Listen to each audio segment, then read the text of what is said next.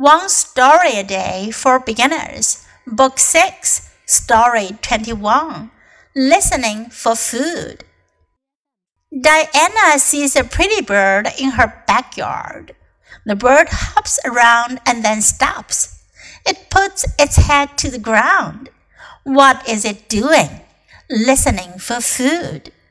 What does this bird eat? It eats worms. But first, it must catch a worm.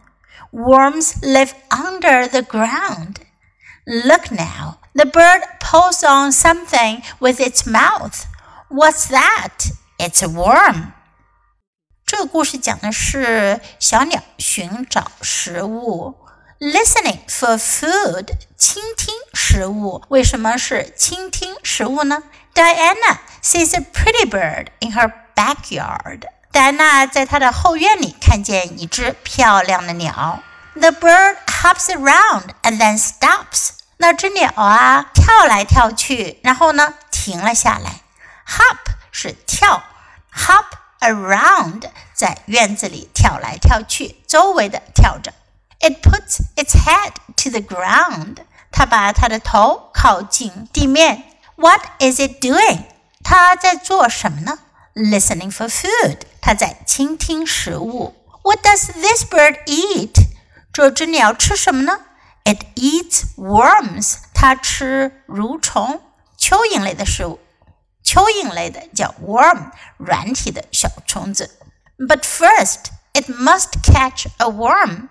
不过呢，它首先得要抓住一条蠕虫。Worms live under the ground。蠕虫都是住在地下的。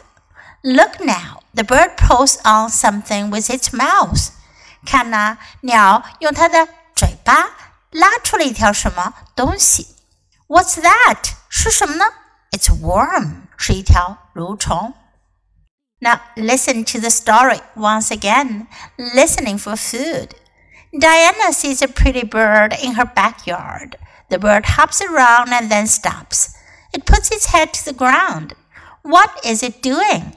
Listening for food. What does this bird eat? It eats worms, but first it must catch a worm. Worms live under the ground. Look now, the bird pulls on something with its mouth. What's that? It's a worm.